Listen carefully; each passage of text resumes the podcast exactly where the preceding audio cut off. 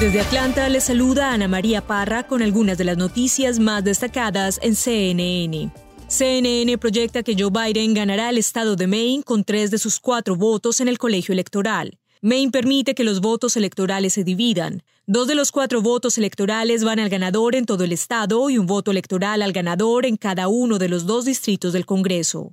Aún siguen en juego varios estados claves de estas elecciones como Arizona, Pensilvania, Georgia, Michigan y Wisconsin. Con esta proyección, el candidato demócrata Joe Biden ya tiene 227 votos electorales y el presidente Trump sigue con 213. Se necesitan 270 votos para ganar las elecciones.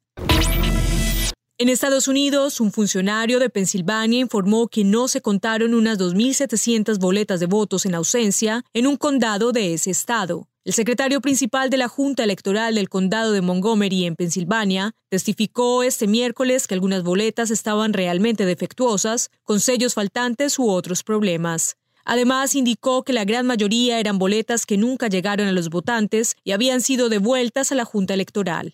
Pensilvania es un estado importante en estas elecciones presidenciales y el ganador obtendrá 20 votos del colegio electoral.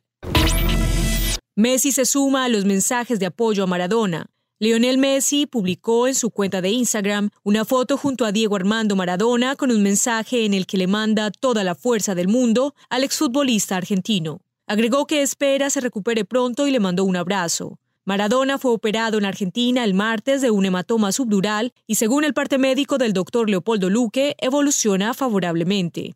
Les invitamos a escuchar el podcast Coronavirus, Realidad versus Ficción con el doctor Elmer Huerta, oncólogo y especialista en salud pública. Son segmentos informativos diarios que les ayudarán a entender mejor este virus. Recuerden que pueden escucharlo gratis en su plataforma de podcast favorita. Desde Atlanta les informó Ana María Parra. Sigan conectados e informados a través de cnn.com.